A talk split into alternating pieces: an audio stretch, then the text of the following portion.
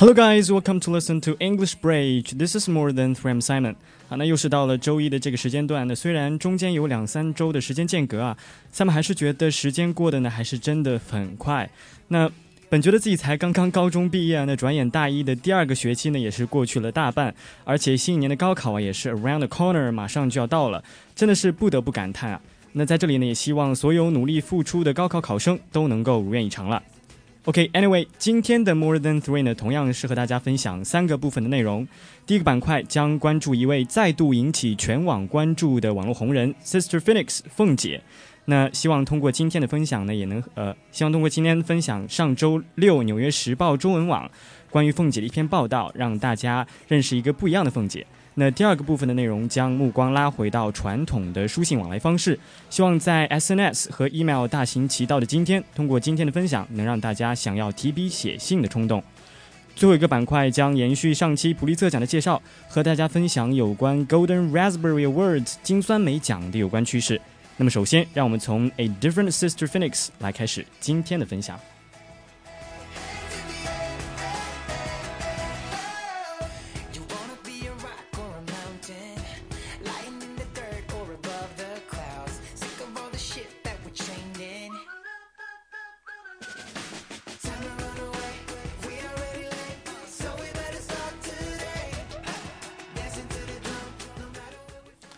Like always, Luo Yufeng can make the internet explode whichever way she wants. The once controversial line celebrity commonly known as Sister Feng means Sister Phoenix, or Feng Jie, came back to publicity as she opened up to the Chinese version of New York's Times about her life uh, in New York as a nail salon worker. Law was one of the interviews who reviewed their harsh, racist, and health harming working conditions as part of the newspaper's investigating report on the dark side of the uh, nail salons in New York.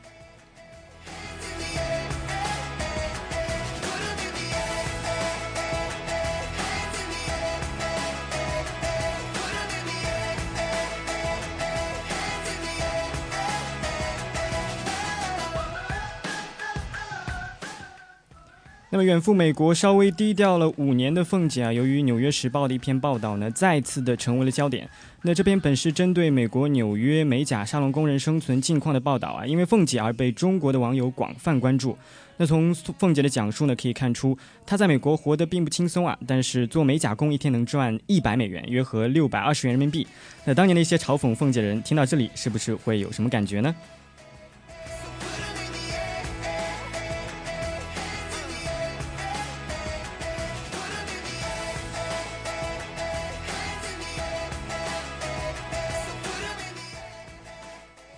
那一项超过万名网友参与的网络调查呢，也显示百分之四十六和百分之十五点二的网友啊，读完凤姐美国追梦的故事，表示励志和同情。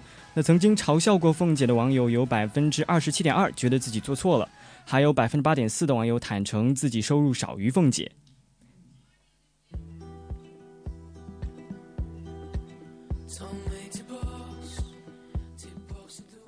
那以凤姐这样的条件啊，通过自己的努力远渡重洋，用自己辛勤的劳动，在异国他乡重塑自己的生活。那单从独立、坚强和自信上来看，你还能嘲笑她吗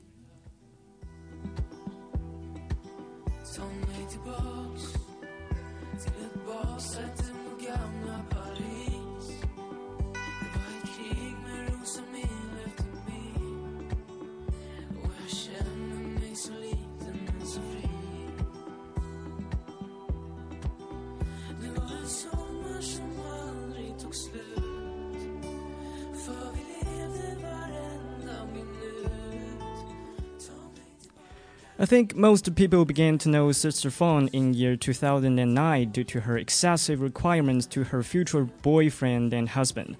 Uh, for example, she specified that such boyfriend must be an elite with a degree in economics or similar from Peking University or Tsinghua University, and must also be 176 to 183 centimeters tall and good looking. Uh, at the time, she was working as a cashier at a uh, Carrefour in Shanghai, though she claimed she works for a Fortune 500 company. Uh, Lowe's for out, uh, outrageous comments continued to bring her attention. For example, she called herself the brightest human being in the past three centuries, and added that she would remain the smartest person for the next 300 years.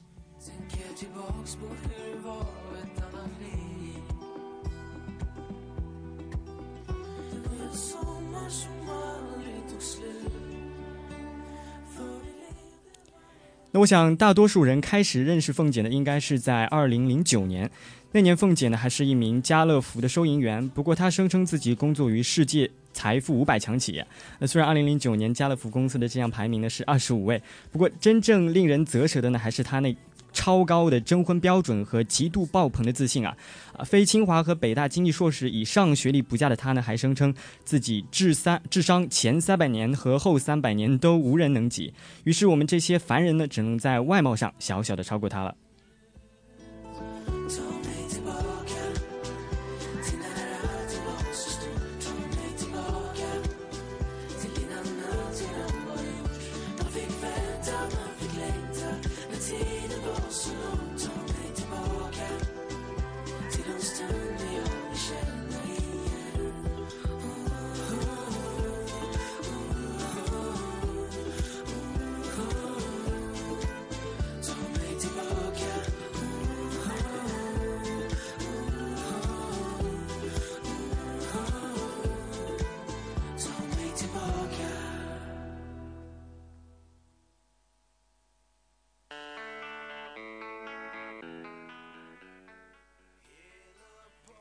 那么，当然，以上的这些言论都是过去式了。二零一零年十一月，凤姐受到美国中文电视邀请赴美面试。那在面试台呃面呃电台面试失败之后呢，则提出加入中国民主党美东部党。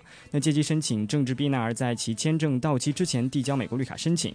那二零一零年底呢，又在其微博透露绿卡申请受挫，而去外地餐厅打工。那他在抵达纽约后的四年当中，辗转于纽约多家美甲店打工谋生，至二零一四年底。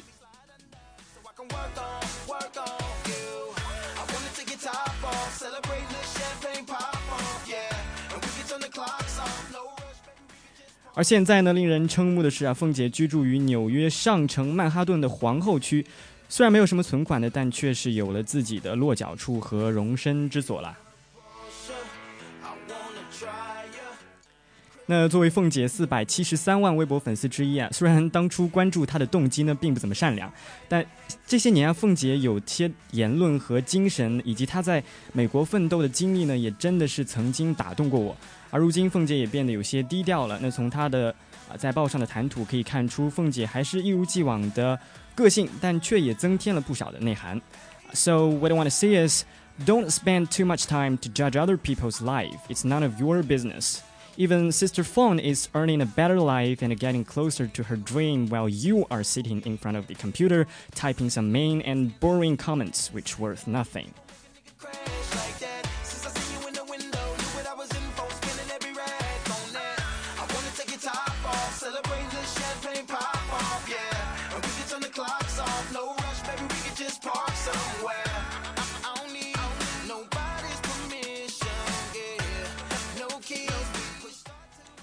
所以凤姐过得好坏与否呢，其实与我们并没有多大的干系。那当然，作为同胞，还是希望她在美国能够一切安好了。那通过啊对凤姐的这样的呃一个事情分享呢，其实我想要关注的是啊，大家不要整日的对别人和这个世界挑骨拣刺。那在这个有这个闲工夫呢，不如多想想思考一下如何过好自己的人生了。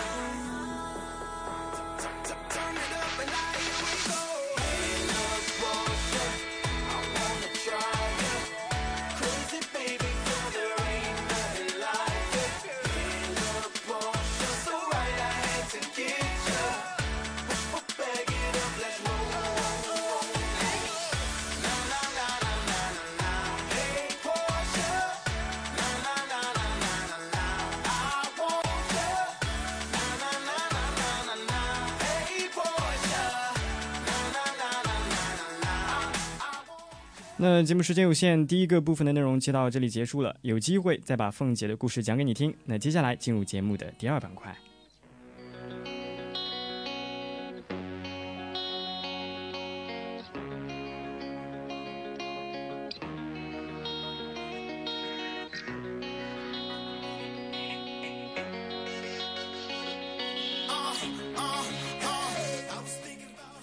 节目的第二部分，让我们将目光拉回到传统的书信往来方式。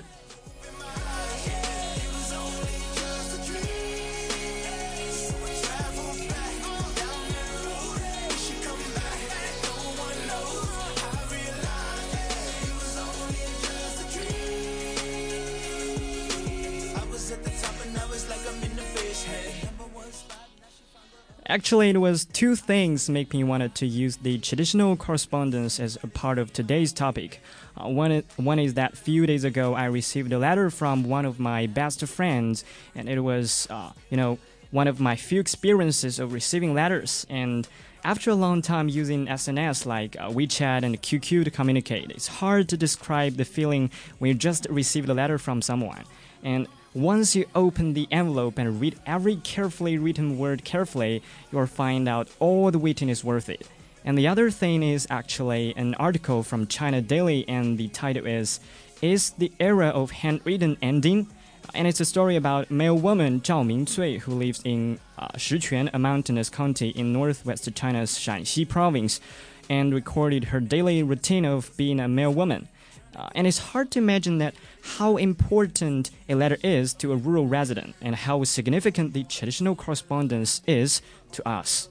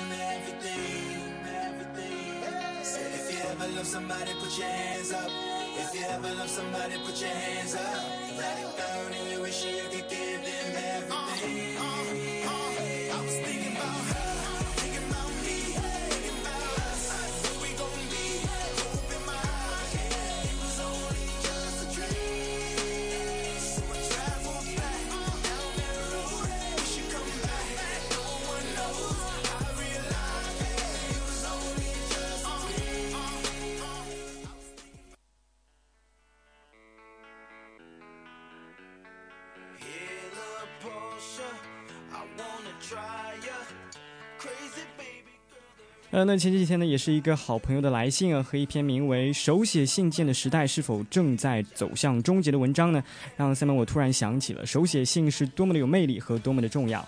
那在 SNS 诸如微信、QQ 以及 email 大行其道的今天，不知道你有多久没有提起笔写一封情意浓浓的信件了呢？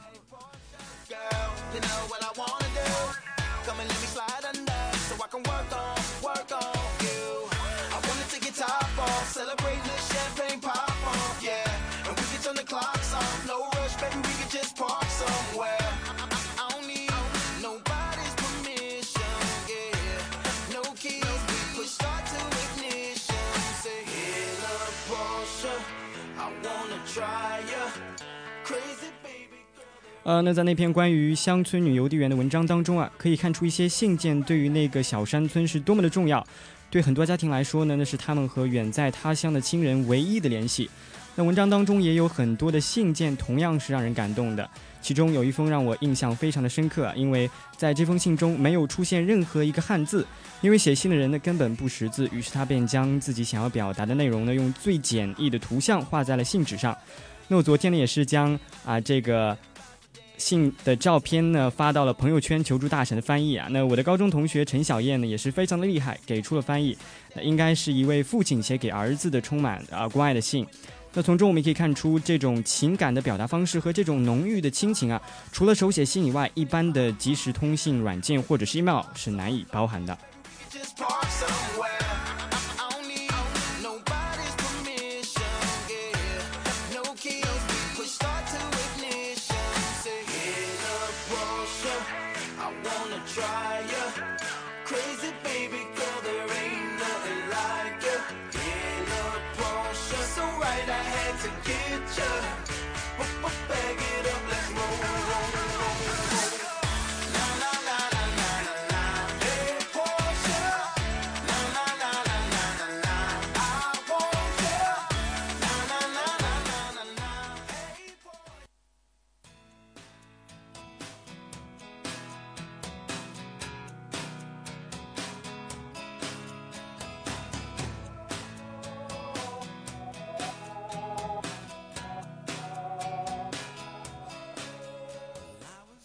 So ask yourself when is your last time sending a handwriting letter to your friends or family?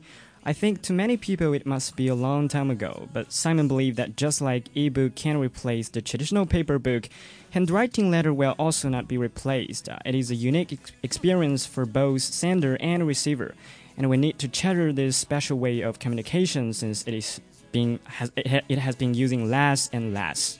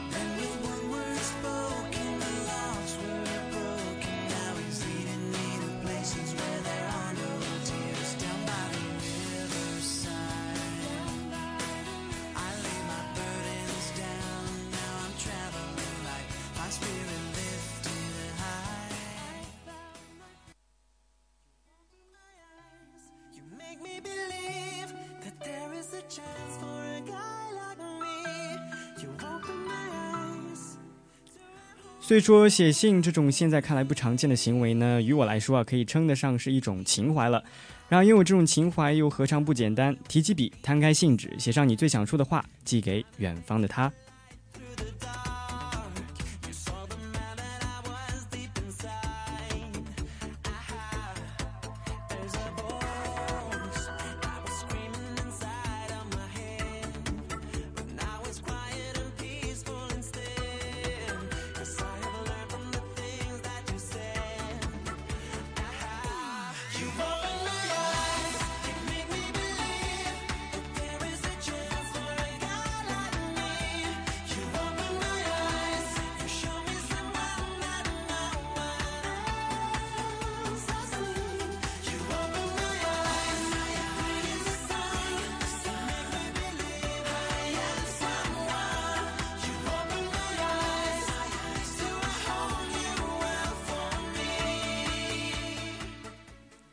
那时间也是过得非常的快啊！现在已经是北京时间的十九点十九分了，我们进入今天最后一个板块——金酸梅奖的分享。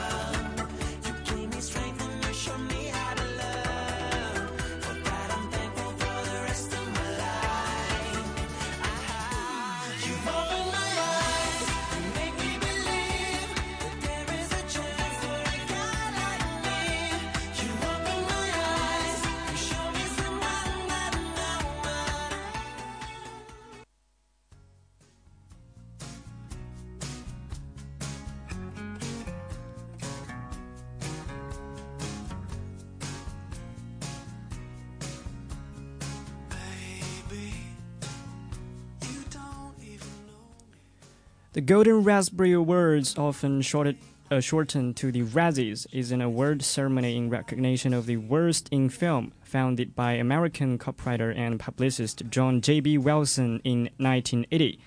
The annual Razzie Awards ceremony in Los Angeles precedes the corresponding Academy Awards ceremony by one day. Uh, the term raspberry in the name is used in its irreverent sense, as in blowing a raspberry.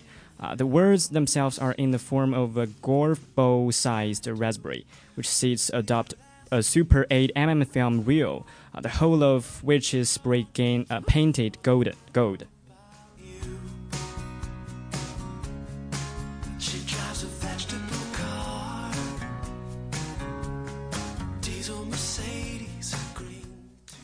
The first Golden Raspberry Awards ceremony was held on March 31st, 1981, at John J.B. Wilson's living room uh, alcove in Los Angeles to honor the worst in film of 1980 film season. Uh, the latest 35th uh, ceremony was held on February 21st, 2015.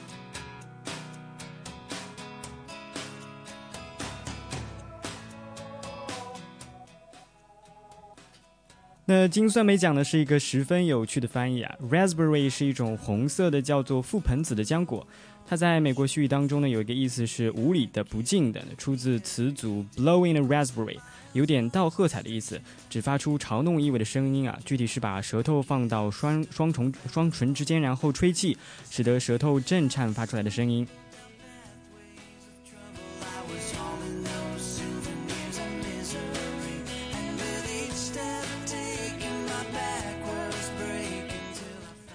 那金酸金酸梅奖的英文呃缩写呢叫做 Razzie Award，那一般字典上是查不到的，因为它来自一个词叫做 Razz，那 Raz 是啧舌和嘲嘲弄的变体，表示的是同样的动作。那所以顾名思义，金酸梅奖啊不重在褒奖，而在于嘲呃而在于嘲讽。那金酸梅奖的奖杯呢也是同样一种啊具有嘲讽意味的梅子了。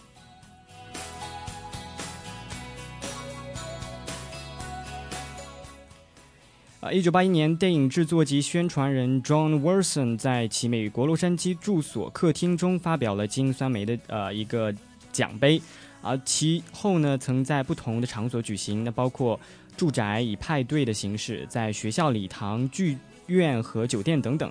那随着九十年代互联网的兴起呢，金酸梅奖亦建立起了自己的网页。那初期网页设计故意布满一些 HTML 的标志啊，好像没有完成似的，内容杂乱无章。其实是摄影获奖电影跟网页一样粗粗制滥造。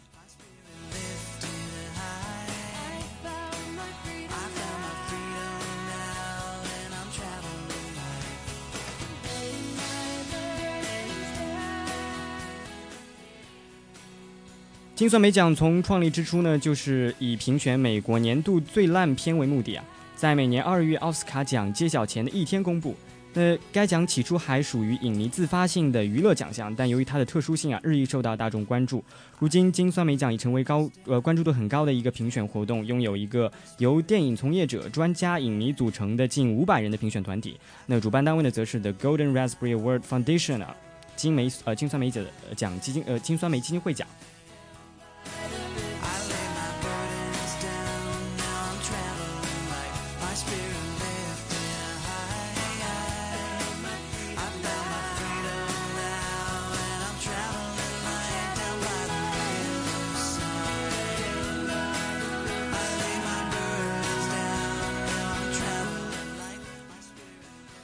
Not surprising that most winners do not attend the ceremony to collect their award.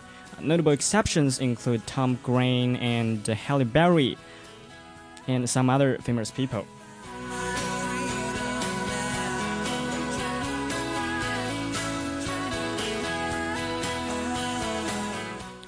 那三们开始关注到金酸梅奖呢，也是因为奥斯卡影后哈利贝瑞的缘故。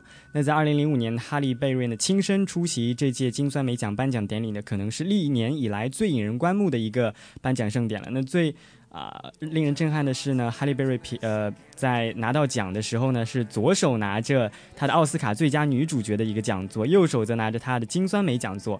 那虽然惹得了台下的一片笑声啊，却也出人意料的在这之后呢，赢得了更多的尊重。Try your eyes and live your life like there is no tomorrow sun. And tell the others to go singing like a hummingbird, the greatest dance.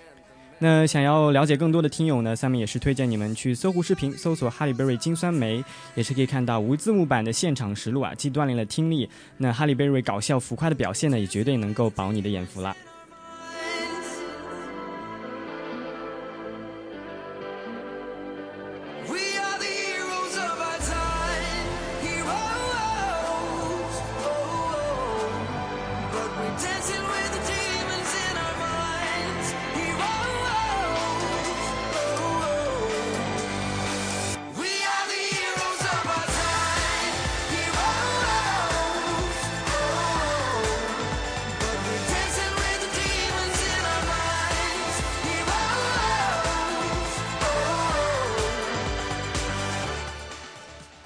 那节目时间有限，又到了说再见的时候。想要查看今天节目的主要内容和英文文稿呢，可以在手机客户端点击本节目右下角的黄色感叹号查看。So that's all for today. Wish you a good week. See you next time.